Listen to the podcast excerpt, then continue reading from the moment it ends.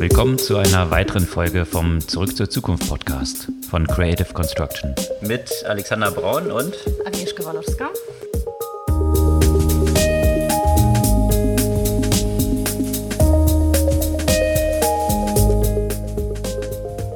Diese Woche wählen wir mal ein bisschen anderen Einstieg. Nicht, was gab es Neues letzte Woche, sondern was gab es Neues letztes Jahr als den Jahresrückblick von 2020 vor dem Hintergrund, dass es heute eine ganze Reihe von Jubiläen gibt. Also einmal das Jubiläum, dass es die 100. Folge ist. Und die erste Folge 2018 haben wir auch gestartet mit einem Jahresrückblick und das ist das verbindende Element wiederum. Diese Folge also die letzte Folge des Jahres. Im neuen Jahr geht es dann mit neuen Folgen, mit Wochenrückblick blicken weiter. Und das war ja ein sehr bewegtes Jahr, auf was wir jetzt zurückschauen. Ach was, ist da was passiert?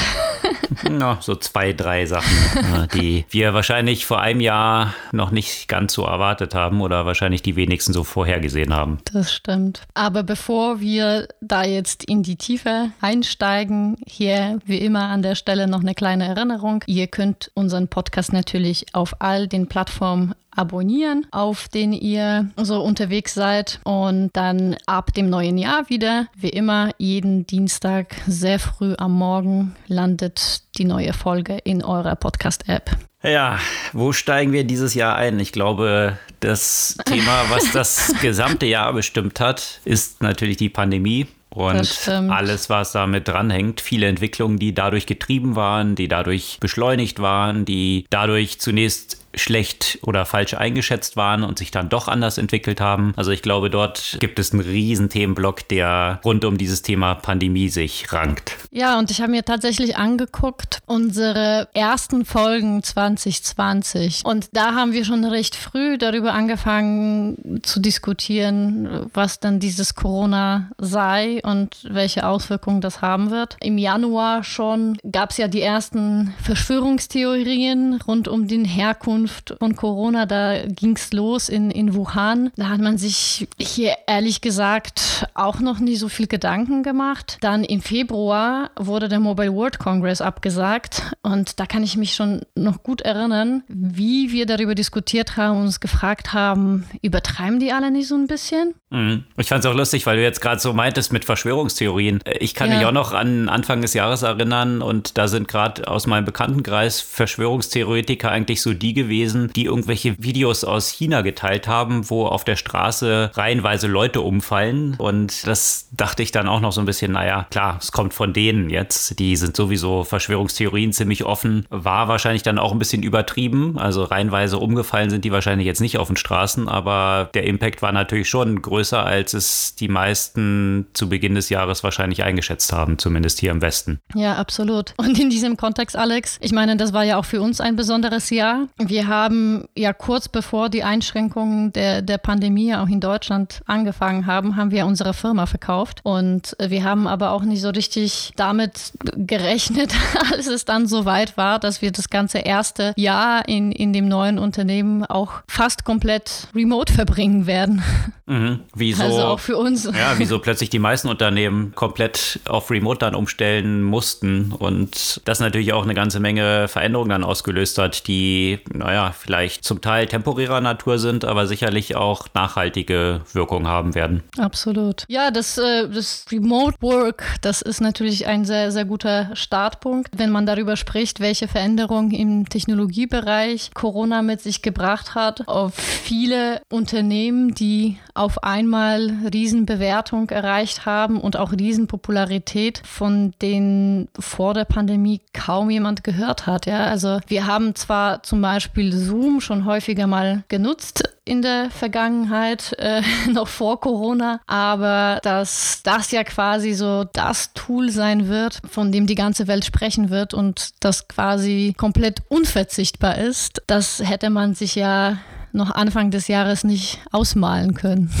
Ja, und das To Zoom, dass Zoom tatsächlich wie Googeln ein eigenes Verb wird, mhm. das äh, hat man am Anfang des Jahres natürlich sich auch nicht vorgestellt. Ich kann mich erinnern, das erste Mal, als ich mit Zoom Kontakt hatte, das war irgendwann im Laufe des letzten Jahres, aber hauptsächlich eigentlich über den Podcast von Reed Hoffman, wo Zoom mhm. ein Werbeträger drin war und dadurch bin ich erst irgendwie an, mit Zoom in Kontakt gekommen und dann haben die ja einen fulminanten Börsen Börsengang hingelegt und ja, die, der Rest is History, würde ich sagen. Unglaubliche Entwicklung dieses Jahr genommen. Mhm. Und auch natürlich auch andere Unternehmen. Ne? Also plötzlich solche Tools wie Mural, Miro und so weiter, das, äh, also solche digitale Kollaborationstools, was eher noch solche ja, Nischenanwendungen waren, an die kein großes Unternehmen wahrscheinlich gedacht hätte, das jetzt äh, groß bei sich einzuführen. Auf einmal sind sie fast überall drin und auch deren Bewertungen sind natürlich exorbitant gestiegen. Ja, und das zeigt natürlich so ein bisschen, also diese, diese Tools, die du gerade genannt hast, Remote Collaboration Tools. Also was kann man remote dann auch machen? Wie kann man remote auch an Whiteboards gemeinsam arbeiten, mit Post-its rumspielen und äh, sortieren? Also das ist natürlich ein großes Thema geworden, weil man es de facto nicht mehr on-site gemeinsam machen konnte. Und das hat natürlich eine enorme Transformation in vielen Bereichen auch äh, vorangetrieben. Du hattest ja den Mobile mhm. World Congress Congress genannt, der als die erste große Konferenz dieses Jahres dann abgesagt wurde und ja, sämtliche andere sind danach gefolgt. Und das hat natürlich auch so Player auf den Plan gebracht, wie Hopin zum Beispiel, also ein mhm. Startup, mhm. was in, im Juni noch mit einer Runde 40 Millionen eingesammelt hat, ziemlich niedriger Bewertung, im Juni wohlgemerkt und äh, jetzt zum Ende des Jahres zu 2,1 Milliarden bewertet wurde. Also innerhalb von einem Jahr eine 77-fache Steigerung. Also ein, ein Startup, was quasi sieben Monate alt ist und schon mit zwei Milliarden bewertet wird und das wiederum eine Wahnsinn. Company ist, die eben Events digitalisiert, also dass man plötzlich Konferenzen online durchführen kann. Da gibt es natürlich eine ganze Reihe Player, aber das Startup hat wahrscheinlich die größten Schlagzeilen gemacht, weil man daran exemplarisch gesehen hat, was für eine dynamische Entwicklung das äh, hingelegt mhm. hat. Und, und gleichzeitig hat man ja beobachtet, äh, ne, wenn, wenn du dir jetzt so März, April an anschaust, gab es ja auch noch eine recht große Begeisterung, was das angeht, auch was die ganzen Remote-Tools und Remote-Technologien angeht. Und man hat aber nach, nach wenigen Monaten schon festgestellt, wie diese Zoom-Müdigkeit, was ja auch schon quasi ein feststehender Begriff, sich dann ausgebreitet hat, weil die Menschen dann doch irgendwie von morgens bis abends in diesen Videokonferenzen sitzen und auch das ganze soziale Leben letztendlich auch nur auf Videokonferenzen stattfindet, was auch dazu geführt hat, naja, dass diese, dieses alles wird nun noch remote äh, dann doch in Frage gestellt wurde. Nichtsdestotrotz, wie bei vielen Unternehmen wurden jetzt schon Aktionen unternommen oder, oder Vorhaben unternommen, um dieses Thema Remote zumindest teilweise auch durchaus sehr nachhaltig zu etablieren, was wiederum auch Konsequenzen für alle möglichen Aspekte hat, ja, von Immobilienmarkt, über Verkehr, diese, dieser Trend zur Remote-Arbeit, von dem man davon ausgeht, dass, dass er nicht mit Ende von Corona, was auch immer das sein mag, auch vorbei sein wird, äh, wird sicherlich äh, Städtebild, Art der Arbeit, Mobilität auf lange Zeit prägen. Ja, und das, was du mit dem Remote Work und was wird davon permanent ja erwähnt hast, da gab es ja vor allem aus dem Silicon Valley eine ganze Reihe von Tech-Playern, mhm. die gesagt haben, okay, ab sofort äh, ist es komplett remote und vielleicht, naja, je nach Unternehmen auch für immer. Einzelne haben so eine Hybridlösung oder jetzt erstmal remote und dann immer weiter nach hinten geschoben. Zunächst mal im Frühjahr war dann der Termin so bis Ende des Jahres. Jetzt ist schon Mitte kommenden mhm. Jahres mit einer Konsequenz, dass in Silicon Valley oder vielmehr in San Francisco tatsächlich die Preise für eine ganze Reihe von Immobilien um 35 Prozent gefallen sind. Und das äh, ist natürlich schon eine recht dramatische Entwicklung. Einzelne Unternehmen haben dann angekündigt, aus dem Silicon Valley und aus San Francisco wegzuziehen. Austin ist da jetzt total am Boom. Also große Player, die jetzt ihre, ihren Sitz verlegen oder wie gesagt eben auf Remote Work verlegen und deswegen eigentlich nicht mehr so an San Francisco sich gebunden fühlen, was vorher immer so die Bedingung für jedes Unternehmen war. Wenn man Erfolg haben wollte im Tech-Bereich, muss man in San Francisco sein. Diese Diskussion ist ganz neu aufgefacht und hat sich stark verändert. Mhm, absolut. Und damit ja auch äh, eine Reihe von auch, naja, ethischen und, und auch regulatorischen Fragen. Ne? Mit dem Vorstoß hier in, in Deutschland, mit der Idee, dass, dass die Remote Work künftig ja auch besteuert werden soll, weil man ja dadurch die, die negative Konsequenzen der Verödung der In Innenstädte sozusagen gegensteuern möchte. Aber auch auf der anderen Seite die, diese Diskussion. Bisher waren es immer die ArbeitnehmerInnen, äh, die, die das ja quasi, diesen Trend ja getrieben haben, die das gefordert haben, auch Homeoffice-Tage zu haben und Remote-Arbeit äh, durchführen zu können. Jetzt kommt das ja quasi von der anderen Seite, ja. Jetzt fragt man sich, ob irgendwann mal sich der Trend nicht umkehren wird, dass das ja auch gefordert wird, dass Remote der, der Default-State sein wird und die Arbeitnehmer und Arbeitnehmerinnen eher dafür plädieren werden und dafür kämpfen werden, wieder normal im Büro arbeiten zu können. Mhm. Ja, die Konsequenzen davon sind natürlich vielseitig. Ne? Das, was man bei den Arbeitnehmern dann gesehen hat, was früher dann auch so die Fahrt zur Arbeit und der Rückweg war, mhm. das natürlich jetzt automatisch irgendwie Arbeitszeit geworden ist und viele Leute wesentlich mehr noch von zu Hause durcharbeiten, als es vorher, wenn sie ins Büro gefahren sind, der Fall war. Die Unternehmen das Potenzial haben natürlich mit den Office-Flächen eine ganze Menge Geld einzusparen, plötzlich mhm. nicht mehr in diesen prominenten Lagen diese schicken Offices erforderlich sein könnten, Fragezeichen. Ähm, mhm. Also das ganze, die ganze Frage Frage rund um Commercial Real Estate sich natürlich ganz neu stellt. Gleichzeitig aber auch viele realisieren, dass doch eine ganze Reihe von Themen jetzt nur remote dann doch auch nicht so ideal sind. Von Themen wie Onboarding und vielen anderen Aspekten. Also mhm. da wird sich sicherlich noch viel finden müssen. Gleichzeitig das, was du gesagt hattest, dann aber auch Verödung von Innenstädten, was ja auch viel wiederum damit im Zusammenhang steht, wenn plötzlich die Leute nicht mehr ins Büro fahren. Die ganzen Restaurants, die dann in diesem Umfeld von Büros sind, die davon mhm. gelebt haben, dass eben dort dort in Mittagszeiten die Angestellten hingegangen sind, um zu essen,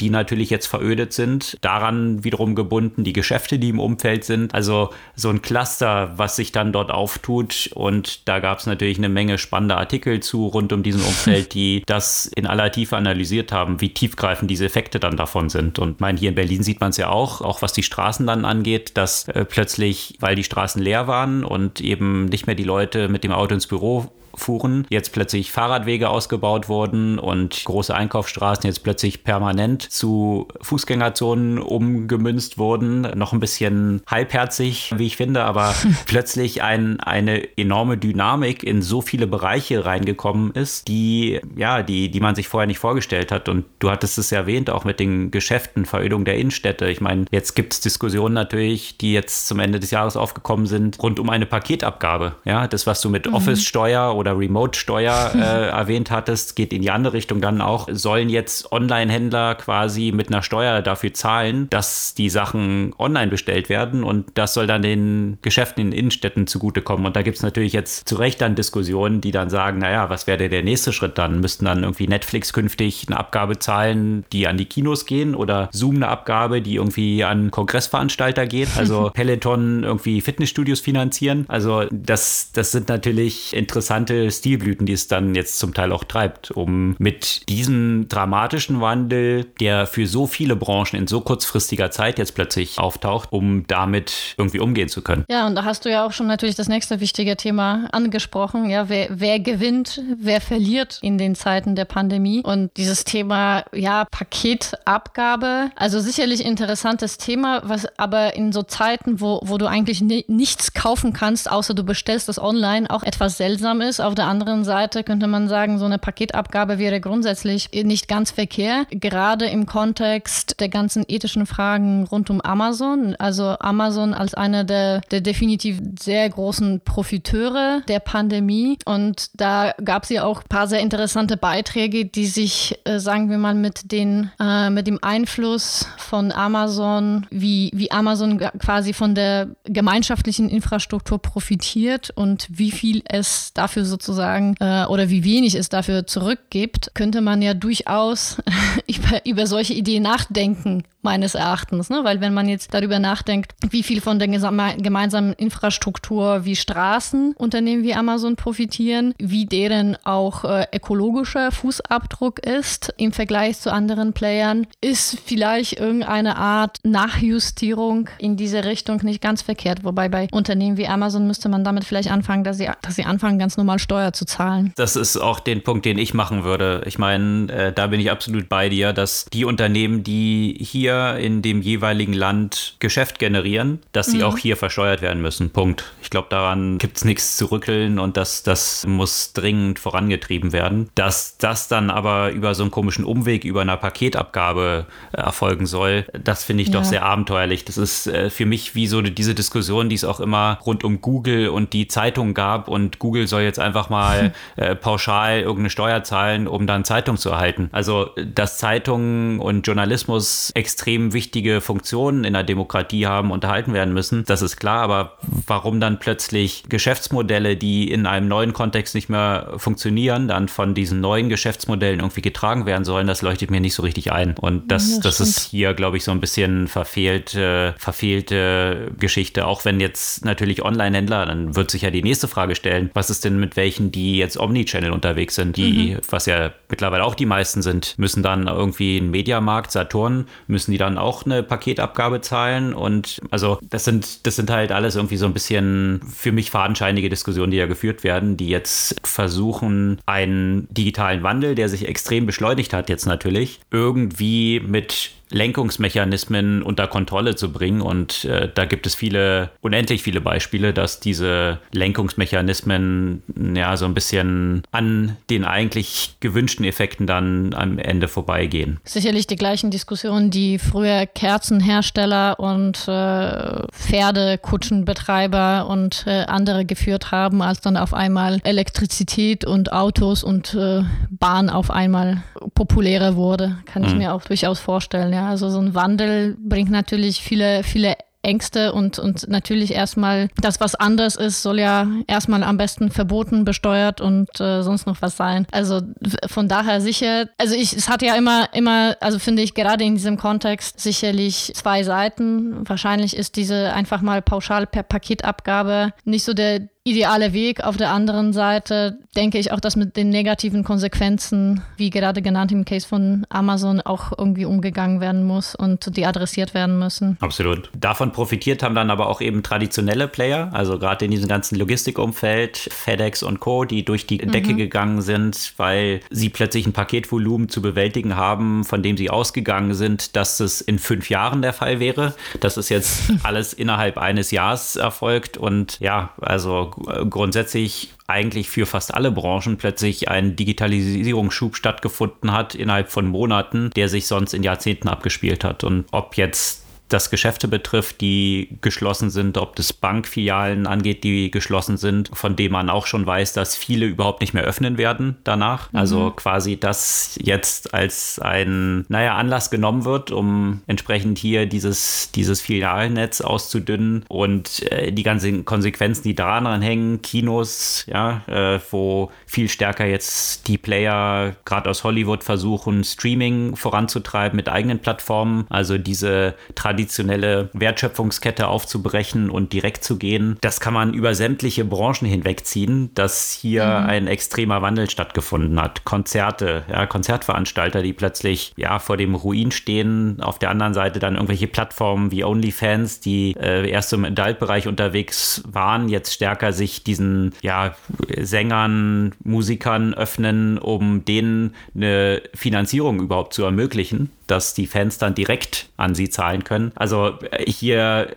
natürlich extreme Umbrüche und äh, Sachen, die vorher nicht zu erwarten waren in diesem, in diesem Umfeld. Und, und auch die Experten, auch wenn man jetzt Anfang der Corona-Pandemie sich angeschaut hat und hat sich irgendwie angeschaut, du hast äh, ein Sequoia, also eine der prominentesten VCs aus dem Silicon Valley, die gewarnt haben damals und gesagt haben, Corona ist ein Black Swan-Event mhm. und man sollte jetzt das Geld beisammenhalten. Also alle Startups sollten gut aufs Geld achten, weil das jetzt ein Desasterjahr kommt. Und die Konsequenz ist dann eigentlich eine gegenteilige gewesen. Also gerade mhm. für diese Finanzierung, gerade für viele Startups, alles was digital ist, ist absolut durch die Decke gegangen. Die Zentralbanken haben die Druckerpressen heiß laufen lassen. Geld wurde in die Märkte gepumpt, um Rettungsprogramme voranzutreiben infolge von Corona, von geschlossenen Geschäften, von Leuten, die ihre Arbeit nicht ausführen konnten. Und plötzlich hat man in den USA so einen Effekt gesehen, dass mehr Disposable Income plötzlich verfügbar war als vor Corona, weil weil äh, die Gelder, die ausgeschüttet wurden, zu großen Teilen höher waren als die äh, Unemployment-Checks, die die Leute sonst bekommen haben.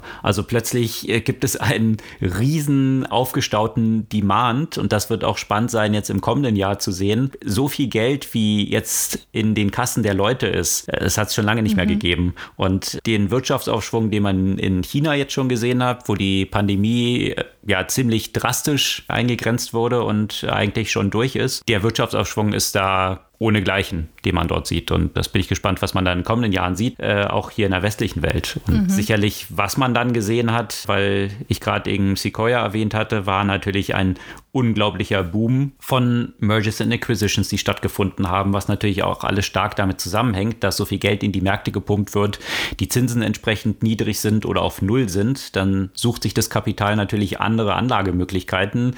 Im Zweifel immer risikoreichere. Und das hat man dann eben gesehen. Unglaubliche Aktivität von Mergers Acquisitions, unglaubliche Übernahmewellen von großen Unternehmen, die jetzt äh, andere aufgekauft haben. Ich meine, Slack wahrscheinlich als, als eine der größten Übernahmen in diesem Jahr durch Salesforce. Mhm. Aus mehreren Gründen natürlich auch wiederum durch Corona getrieben und Teams, äh, den Wettbewerb, der dort von Microsoft-Seite entstanden ist, aber natürlich auch Börsengänge, ja, von Snowflake über DoorDash bis zu Airbnb. Riesige IPOs, die komplett überzeichnet waren waren und am Tag des Livegangs also nochmal um teilweise über 100 Prozent gestiegen sind. Also eine extreme Frenzy in, in, in den Märkten, was man so noch nie gesehen hat und auch in dem ganzen VC-Umfeld natürlich. Ja, es hat irgendwie mhm. 223 Mega-Rounds von über 100 Millionen gegeben. Also das ist ein neuer Rekord und äh, seit den 2000er Jahren hat man nicht so viele IPOs in diesem, diesem Umfang gesehen, wie es, wie es jetzt im vergangenen Jahr gegeben hat. Schauen wir mal, ob das auch, äh, weil du hast gesagt, seit den 2000er Jahren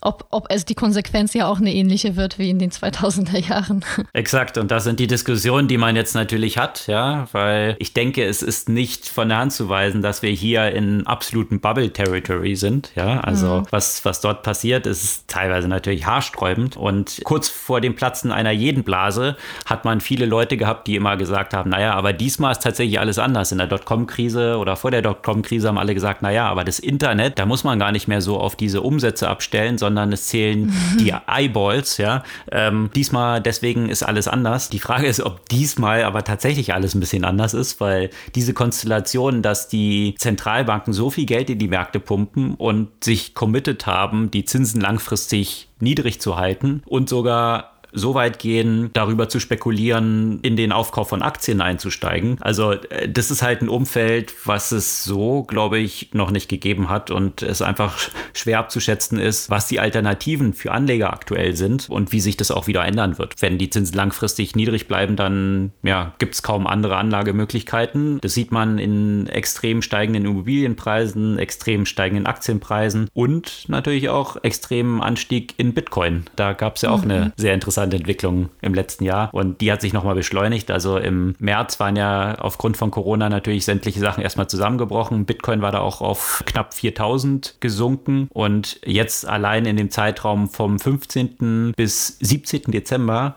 ist Bitcoin über 4000 gestiegen, jetzt auf 23.000, über 23.000, also in 48 Stunden mehr gestiegen, als die gesamte Bitcoin-Bewertung im März diesen Jahres war. Hm. Und das ist sicherlich einerseits, also Zeiten wie Pandemie auch zuzuordnen. Auf der anderen Seite gab es ja auch in diesem Umfeld einfach super spannende Entwicklungen, die immer mehr dazu geführt haben, dass auch ein, dass, dass Bitcoin aus dem äh, Nerd-Segment ziemlich rausgekommen ist. Unter anderem auch mit Unternehmen wie PayPal, das, das den Bitcoin-Handel ja auch stark vereinfacht haben. Aber auch grundsätzlich, auch jenseits von, von Bitcoin, fand ich dieses Jahr äh, sehr, sehr spannend äh, was das ganze Thema Fintech angeht. Du hast es ja auch angesprochen, äh, Bankfilialen schließen, hm, auf der anderen Seite Riesenfinanzierung für Startups. Auch für deutsche Fintech-Startups gab es ja einige spannende äh, Finanzierungsrunden und zwar schon zu, zu Anfang von Corona. Also Penta, Taxfix, Trade Republic Republic, Auxman Money, Scalable Capital, die haben alle nicht unerhebliche Finanzierungsrunden eingesammelt. Und dann, wenn man ja auch außerhalb von, von Deutschland guckt, war es natürlich noch spannender,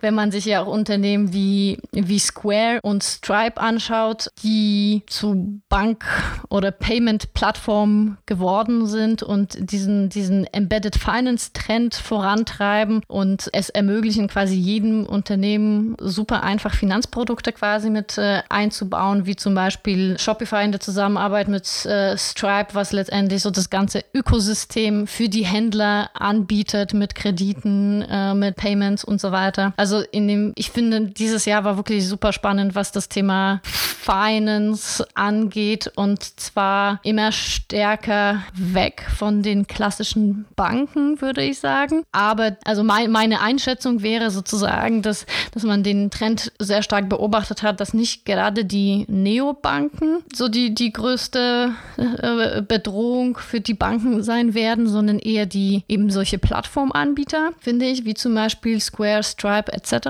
Aber auf der anderen Seite auch die Big Techs, also Google mit diesen großen Finanzoffensive in Zusammenarbeit mit Banken, die dann aber so ein bisschen zu Dump Pipes im Hintergrund werden, aber auch die Versuche zum Beispiel in WhatsApp, das Thema Finance mit zu integrieren, Facebook, das ihre Digitalwährung rebrandet hat und äh, immer noch nicht aufgegeben hat. Also in dem Bereich und dann kombiniert noch natürlich mit dem Bitcoin-Trend, tut sich da meines Erachtens im Moment extrem viel.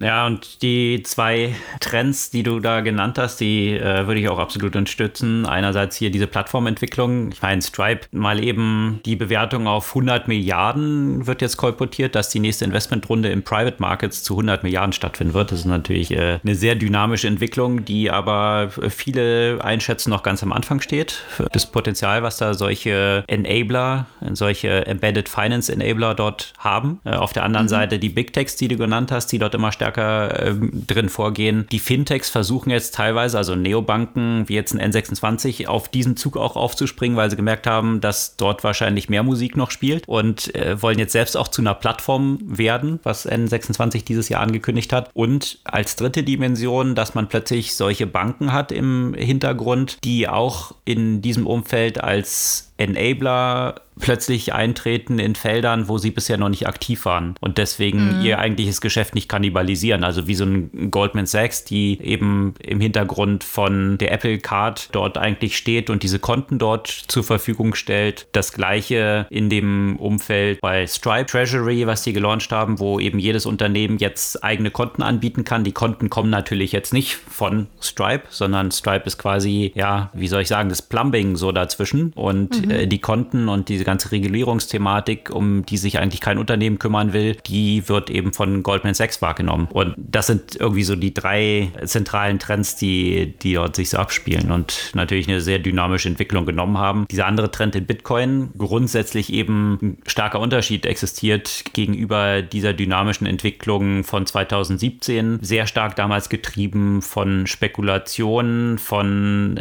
ja, Retail-Investoren hauptsächlich. Und das hat sich im vergangenen Jahr ziemlich geändert. Also viele etablierte Institutional Investors sind dort eingestiegen. JP Morgan hat es plötzlich öffentlich als, als ein sehr interessantes Anlagevehikel identifiziert und ja, viele traditionelle Unternehmen bis hin zu irgendwelchen Fonds von Versicherungen sind dort aufgesprungen und haben jetzt auch in Bitcoin investiert und dem gegenüber steht wiederum eine Verknappung des Angebots. Also es hat ja im Mai dieses Halving stattgefunden. Das heißt, es ist jetzt viel schwieriger und dauert noch viel länger, einen neuen Bitcoin zu meinen. Das hat natürlich stark sich darauf ausgewirkt, dass der Kurs ein neues Allzeithoch erreicht hat und jetzt eben nicht mehr nur so in Hand von irgendwelchen Retail-Spekulanten ist, sondern tatsächlich mittlerweile, wie viele institutionelle Investoren sagen, eigentlich in jedes Portfolio mit einem bestimmten Prozentsatz reingehört und insbesondere natürlich vor dem Hintergrund dieser ganzen Entwicklung, die wir jetzt haben, dass Geld gedruckt wird ohne Ende, das kann natürlich immer und hat mittelfristig dann auch inflationäre Tendenzen, wie wir den Asset-Märkten jetzt ja schon sehen. Extreme Preissteigerungen dort überall drin. Und da so ein Bitcoin mit der Limitierung auf 21 Millionen, die es dort maximal nur geben kann, natürlich gewährleistet, dass hier diese Inflation nicht stattfinden kann. Und deswegen von vielen immer seriöser auch als Ersatz von Gold diskutiert wird. Ja, und das, was wir bei Bitcoin gesehen haben, was natürlich äh, eine extreme Entwicklung, also in diesem Jahr, äh, year to date, äh, über 230 Prozent gestiegen der Kurs. Was diese dynamische Entwicklung aber noch in Schatten stellt, ist ein anderes Unternehmen und zwar Tesla. Und ich muss sagen, 2020 war ja nun mal ganz klar auch das Jahr von Elon Musk. Also ähm, hm. und zwar in mehrerlei Hinsicht. Elon Musk ist ja auch ziemlich angeeckt mit seiner Politik, die er dann so gefahren hat im Kontext von Corona, wo er die Produktion eben nicht zurückfahren wollte und im Verstoß gegen lokale Auflagen dann Mitarbeiter wiederum zurückgeordert hat in die, in die Produktionsstätten. Das hat bei ihm wahrscheinlich auch eine ganze Menge Sympathiepunkte gekostet bei vielen. Und gleichzeitig ist Tesla aber um 730 Prozent gestiegen, die Aktie. Also Bitcoin 230, Tesla 730 Prozent. Also Elon Musk ist damit zum zweitreichsten Mensch der Welt geworden. Also hat Bill Gates überholt, steht jetzt nur noch Jeff Bezos vor ihm. Und das ist natürlich, ja, für viele sicherlich auch eine sehr große Bubble, die dort existiert. Die Bewertung, die Tesla jetzt dort erreicht hat, sicherlich mit großen Fragezeichen behaftet, aber das mhm. Jahr auf dieser Basis natürlich sehr erfolgreich für Elon Musk verlaufen. Vor allem in so einem Jahr, wo eigentlich Mobilität nicht, nicht gerade weit, weit oben auf der Agenda war. Und ähm, der ist natürlich im Vergleich zu allen anderen Auto- und, und sonstigen Mobilitätsanbietern exorbitant gestiegen. Aber interessant in diesem Kontext finde ich, ne, weil haben wir ja vorher mal den Börsenwert von, von Uber angeguckt, ne? weil letztendlich sowohl Uber als auch klassische Autohersteller vor allem am Anfang der Corona-Krise extrem eingebüßt haben. Von Uber gab es ja eigentlich auch sonst nur negative News. Also die wurden natürlich in dem Uber Eats-Bereich ja von DoorDash überholt. Die mussten ihre Sparte für autonomes Fahren und auch für die fliegenden Autos äh, verkaufen. Die Rechtsstreitigkeiten ohne Ende, also sowohl mit Google um das Thema autonome Fahren als auch gegenüber den Regulierern um das Thema Zuordnung oder Klassifizierung der, der Fahrer als Mitarbeiter. Also ganz schön viel Gegenwind und am Ende trotzdem die Aktie ordentlich zugewonnen über das Jahr, was eigentlich das Verrückte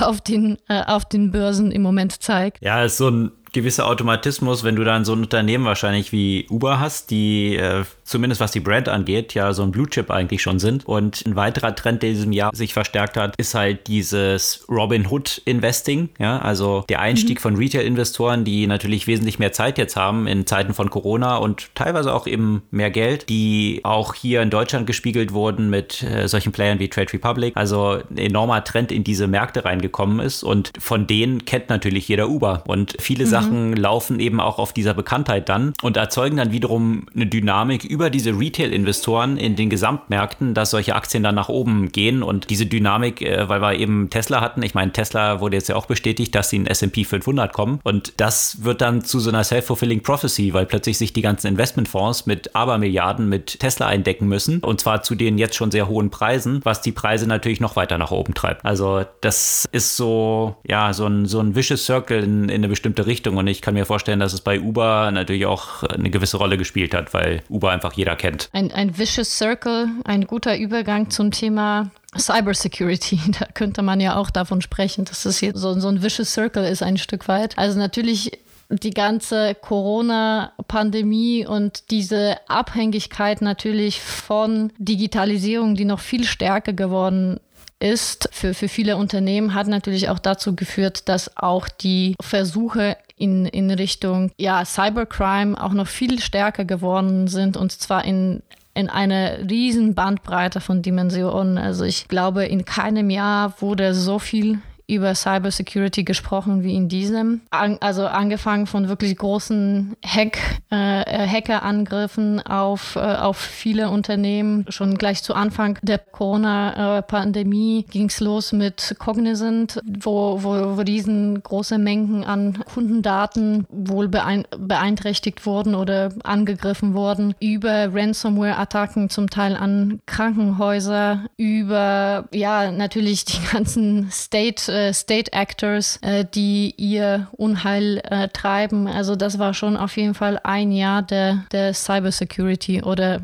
des Cybercrimes, könnte man sagen. Absolut. Also einerseits natürlich auch getrieben von Corona, ähm, wobei das sind wahrscheinlich so die Sachen, die so ein bisschen unterm Radar geflogen sind, äh, mhm. weil plötzlich Remote Work jeder zu Hause sein eigener Chief Security Officer plötzlich ist und äh, das natürlich äh, viele Einfallstore für Hacker dann wiederum öffnet. Auf der anderen Seite natürlich äh, diese ganzen großen Hacks, die du gerade erwähnt hast und jetzt zum Jahresende ist ziemlich klar geworden und deswegen glaube ich, hat diese Hacking-Thematik, so prominent sie auch war, noch nicht die Aufmerksamkeit in breiten Kreisen erreicht, die sie im kommenden Jahr noch erreichen wird. Und äh, mhm. äh, zwar hat sich dort, äh, das hat sich jetzt in der letzten Woche abgezeichnet, ein extrem tiefgreifender Hack in den USA abgespielt und äh, höchstwahrscheinlich, so deuten alle Signale darauf hin, steckt Russland dort hinter, die ein großes Spektrum von US-Behörden und Fortune 500 Unternehmen. Man geht von den meisten US-Behörden mittlerweile aus und äh, 425 der 500 Fortune 500 äh, Unternehmen, das muss man sich mal vorstellen, Wahnsinn. sind betroffen von diesem Hack. Und zwar läuft das wohl schon seit Februar, dass diese Unternehmen und US-Behörden dort infiltriert sind. Und die Sophistiziertheit dieser Attacke, die durch die Hintertür über ein Security-Unternehmen kam, äh, wo die Hacker es geschafft haben, in ein Update, also diese Batches, die dann ausgespielt werden, werden von Unternehmen, die genau andere Unternehmen von Hacks schützen sollen, in diesem Batch dann quasi Schadcode drin hatten, der dann darüber in diese ganzen anderen Unternehmen und Behörden verbreitet wurde. Und zwar so gut geschützt, dass es eben jetzt erst so aufgefallen ist, obwohl das seit Februar schon läuft. Security-Experten gehen davon aus, dass es unmöglich sein wird, diese Schadsoftware und all diese Sachen, die in diesem Monat verändert worden sind, überhaupt aus dem System wieder rauszubekommen.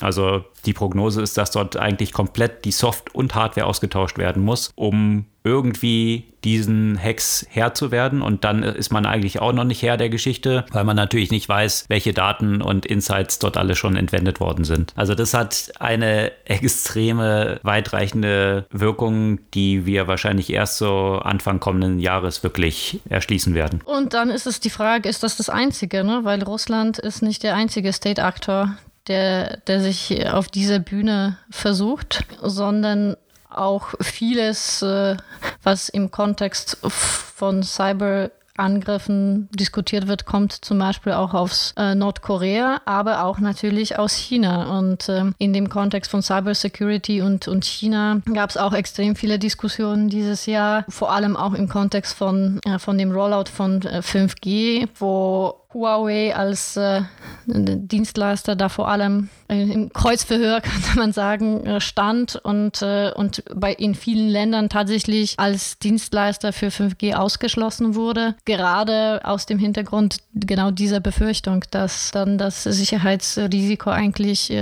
kaum zu bändigen ist, wenn, wenn man so einen Anbieter an der zentralen Stelle hat. Und das ist ja auch nur eine der vielen Diskussionen in diesem Tauziehen zwischen China China und äh, USA gab, die auch sehr stark das Bild dieses Jahres geprägt haben, dass man ja tatsächlich auch vom Kalten Krieg in, in der Technologie gesprochen hat und zwar primär im, im, in diesem Verhältnis von, von USA und, äh, und China. Und äh, ein der sehr ja, prominenten Beispiele neben Huawei war ja auch die Diskussion äh, rund um WeChat und vor allem TikTok, was, äh, was eigentlich immer noch nicht ganz zu Ende ausgefochten wurde mit äh, den mehreren Versuchen des TikTok-Verbots. Dann sollte eine Übernahme stattfinden. Am Ende ist es ein Status schwebend könnte man sagen, in dem Kontext von TikTok und USA. Ja, äh, wo man aber jetzt natürlich auch gespannt sein kann, wie sich das weiterentwickelt, wenn The Name Who Wasn't Mentioned Yet ein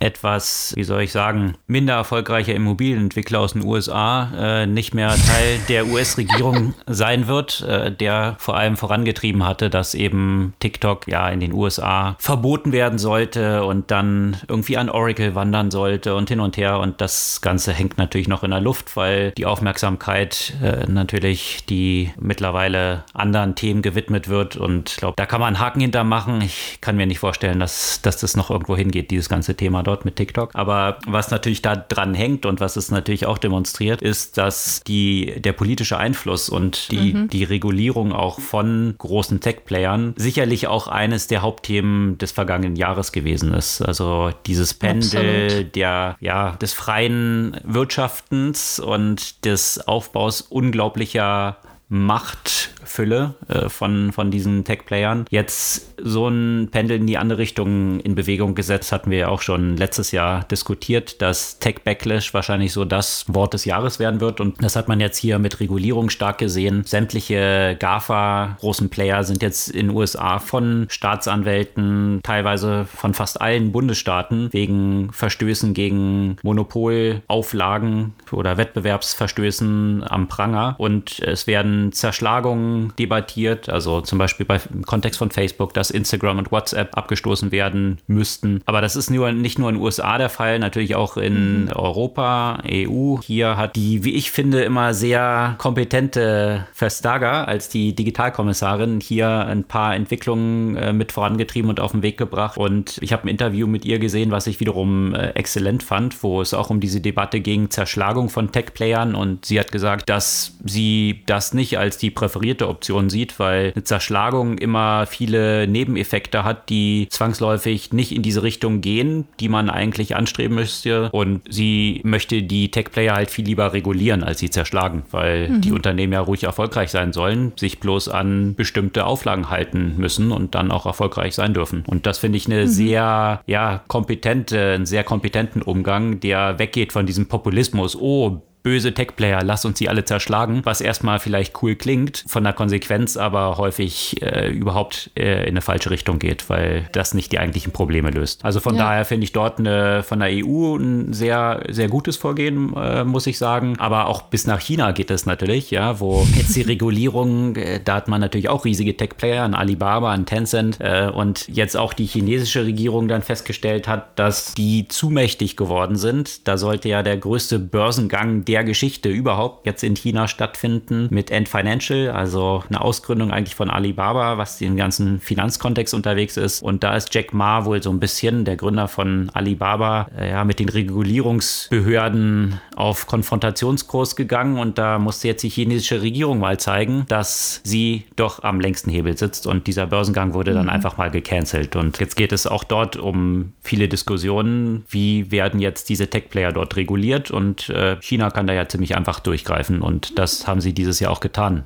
zum Leiden von den Börsenkursen von Alibaba und Tencent zum Beispiel. Mhm. Und wenn man von, äh, von Regulierung spricht, da gibt es ja einerseits natürlich das Thema der, der wirtschaftlichen Macht dieser Konzerne. Auf der anderen Seite geht es natürlich auch um das Thema der informationellen Bestimmung, könnte man sagen. Und ähm, das ist das, wo Regulierung es noch nicht wirklich geschafft hat, klare Standards in Hinsicht der Desinformation zu schaffen. Und das ist auch eine Diskussion, die uns letztendlich das ganze Jahr sehr stark begleitet hat. Wenn ich mich daran erinnere, eben eine der ersten Meldungen, die wir über Corona gemacht haben, waren im Kontext von Desinformation und Verschwörungstheorien und so weiter. Und die Desinformation rund um Corona und um, um die Ursprünge, um die Behandlungsmethoden, die haben ja auch im Wesentlichen dazu geführt, dass die Plattformen äh, ihre Desinformationspolitik überdacht haben. Das war, es ging ja letztes Jahr natürlich schon, schon ein Stück weit los. Äh, was macht man denn mit einer offensichtlichen Desinformation? Was macht man auch mit so, solchen Formaten wie Deepfakes, wo Videos zum Beispiel äh, gepostet werden mit Aussagen, die manipuliert wurden? Und ähm, da brauchte man offenbar erst die Pandemie Pandemie, um da härter durchzugreifen, ja, auch in Richtung diverser mittelerfolgreichen Immobilienunternehmern in den USA, die bisher so einen äh, Schutzstatus quasi genossen haben. Auch seine Posts wurden das erste Mal im Kontext von Corona-Desinformation kommentiert bzw. gelöscht, wie auch andere Politikern, die bisher einen Schutzstatus genossen haben. Und das finde ich halt eine sehr interessante Entwicklung, die dieses Jahr auch stattgefunden hat, ja auch jetzt im Kontext von Wahlen so viele Anmerkungen und äh, bei, bei Twitter zum Beispiel, also dass äh, misleading Tweets äh, entsprechend, die auch ge gekennzeichnet werden. Das gleiche auf Facebook, wo es versucht wird, Verbreitung von solchen Informationen zu regulieren oder zu, zu unterbinden, das, das hat erst dieses Jahr gebracht. Was aber weiter eine Diskussion ist, die, die noch nicht fertig ist, welche äh, bedarf es auch rechtliche Grundlagen dafür, weil im Moment macht ja jede Plattform was sie will. Das führt ja auch wiederum zu Diskussionen um Redefreiheit und so weiter. Und das ist, das ist sicherlich ja auch etwas, was im Kontext vielleicht noch nächstes Jahr stattfinden müsste. Ja, natürlich auch eine eben Debatte, die sich im weitesten Sinne rund um diese Macht dieser Plattform auch rankt. Ja? Absolut. Weil all diesen großen Tech-Playern und der Macht, die sie haben, haben wir natürlich mittlerweile überstaatliche Gebilde, die wesentlich mächtiger sind als viele Nationalstaaten, ohne dass mhm. sie eine demokratische Legitimation Legitimation haben und hier Entscheidungen weltweit treffen, die weltweit so viele Bürger betreffen, die keinen Nationalstaat eigentlich in diesem Umfang an Macht ausüben könnte. Und äh, deswegen ist es natürlich eine sehr relevante Debatte, die man dort führen muss, weil gerade auch diese Thematik Free Speech, letztendlich ist ein Privatunternehmen ja nicht daran gebunden, irgendwie Free Speech gelten zu lassen, sondern es ist ein Privatunternehmen. Das muss sich eben nicht an solche, wie soll man sagen, also solche verfassungsrechtlichen Grundsätze halten, weil sie als Unternehmen ja ihre eigenen Regeln schreiben können. Und das clasht dann natürlich auch häufig mit der Vorstellung einerseits von der Einforderung von Konsequenzen dass jetzt mhm. eben Bürger einfordern, was soll das? Hier wird, hier werden Lügen verbreitet und irgendwelche Plattformen wie ein Facebook oder ein Twitter profitieren vielleicht sogar noch daran, weil das YouTube sollte man da nicht auslassen in dem ganzen Umfeld, weil das Interaktion schafft und damit sich Werbung verkaufen lässt. Und auf der anderen Seite dann natürlich die Gegenbewegung, die dann sagen, naja, aber äh, das sollte, darf doch nicht ein Privatunternehmen einfach unterbinden, dass sich hier Leute frei austauschen. Also sicherlich nicht sehr einfach zu beantwortender Konflikt. Mhm. Ja, und im im Kontext von dem Thema Desinformation und auch ethischer Fragestellung, auch zum Beispiel im Kontext von Deepfakes, aber auch von Verbreitungsalgorithmen, äh, kommen wir auch zum Thema künstliche Intelligenz, die auch in sehr, sehr vielen Dimensionen auch äh, Einfluss auf das Jahr 2020 hatte. Ja? Wenn man ja auch von, von Deepfakes spricht, hat man ja häufig im, im Blick vor allem eben die, die das Audio oder das, äh, das Video, was manipuliert wurde. Aber auch im Textbereich äh, kam es äh, da ja auch zu weiteren Fortschritten, wie man einfach äh, ja Aussagen oder ganze Texte völlig automatisiert generieren kann, die kein Mensch äh, geschrieben hat. Und es gab ja schon letztes Jahr viel Diskussion rund um GPT-2, also die, diesen Sprachmodell von, von OpenAI, das in der Lage ist, quasi selbstständig Texte zu schreiben aufgrund von wenigen Vorgaben. Das Ding war ja schon sehr, sehr spannend, wurde aber immer wieder etwas äh, zerrissen, was ihre tatsächliche Fähigkeiten angeht. Und da gab es ja aber auch einen ziemlich krassen Update äh, 2020 und zwar den GPT-3, das deutlich besser ist und tatsächlich Inhalte generieren kann, die von menschlichen kaum zu unterscheiden sind. Ja, das ist natürlich ein enormer Sprung dort gewesen, der auch die ganze Diskussion in diese Richtung geöffnet hat. Spricht man hier eigentlich noch von Narrow AI oder geht es dann eben schon in Richtung von einer Art AGI, also Artificial General Intelligence? Also tatsächlich mit GPT-3 ist, ist vielleicht noch ein bisschen zu weit gesprungen, das in diese Richtung zu definieren, aber ähm, erstmalig ein AI vorliegt, die in in extrem vielen unterschiedlichen Feldern eingesetzt werden kann. Und das war sicherlich eine der großen News des Jahres in diesem Umfeld. Auf der anderen Seite dann aber natürlich auch, äh, also das kam jetzt aus dem Umfeld von OpenAI. Parallel dazu einer der größten Player dort, DeepMind, der zu Google gehört, auch einen phänomenalen Fortschritt gemacht hat, von dem ich ehrlich gesagt als Biologe oder als Nicht-Biologe oder Nicht-Mediziner gar keine Ahnung habe. Also Proteinfaltung, darum geht's. Kenne ich mich nicht mit aus, aber muss muss, wenn man all diesen Wissenschaftlern in diesem Umfeld Vertrauen schenkt, die ja die Experten dort sind, tatsächlich bahnbrechend sein, äh, was daraus entstehen könnte für die Entwicklung von Medikamenten und ja, dort tatsächlich ein Riesenfortschritt. Und das finde ich wiederum auch das Spannende, wie dieses Thema AI jetzt in immer weitere Felder sich ausbreitet. Und das kann ich auch, wenn ihr alle noch einen Podcast dieses Jahr hören wollt, euch auf jeden Fall ans Herz legen. Äh, den Podcast mit dem Gründer von Deep Mind anzuhören, wo es um diese ganzen Themen geht und er davon überzeugt ist, dass AI eben in ganz vielen Feldern Nobelpreise gewinnen werden wird und dort mhm. die Forschung auf sehr, sehr vielen unterschiedlichen Ebenen vorantreiben wird. Ja, da erwarten wir sicherlich auch nächstes Jahr weitere bahnbrechende Kenntnisse. Das ist eigentlich schön mit so einem optimistischen Akzent äh, in so einem Jahr den, den Podcast zu schließen. Es gab natürlich auch viele spannende Bücher in dem vergangenen Jahr, die wir euch auch immer wieder empfohlen haben. Hattest du irgendein Buch, das du für das Jahr 2020 empfehlen würdest? Also gerade von dem Hintergrund, dass dieses Jahr ja mal wieder gefühlt mit sehr, sehr vielen negativen News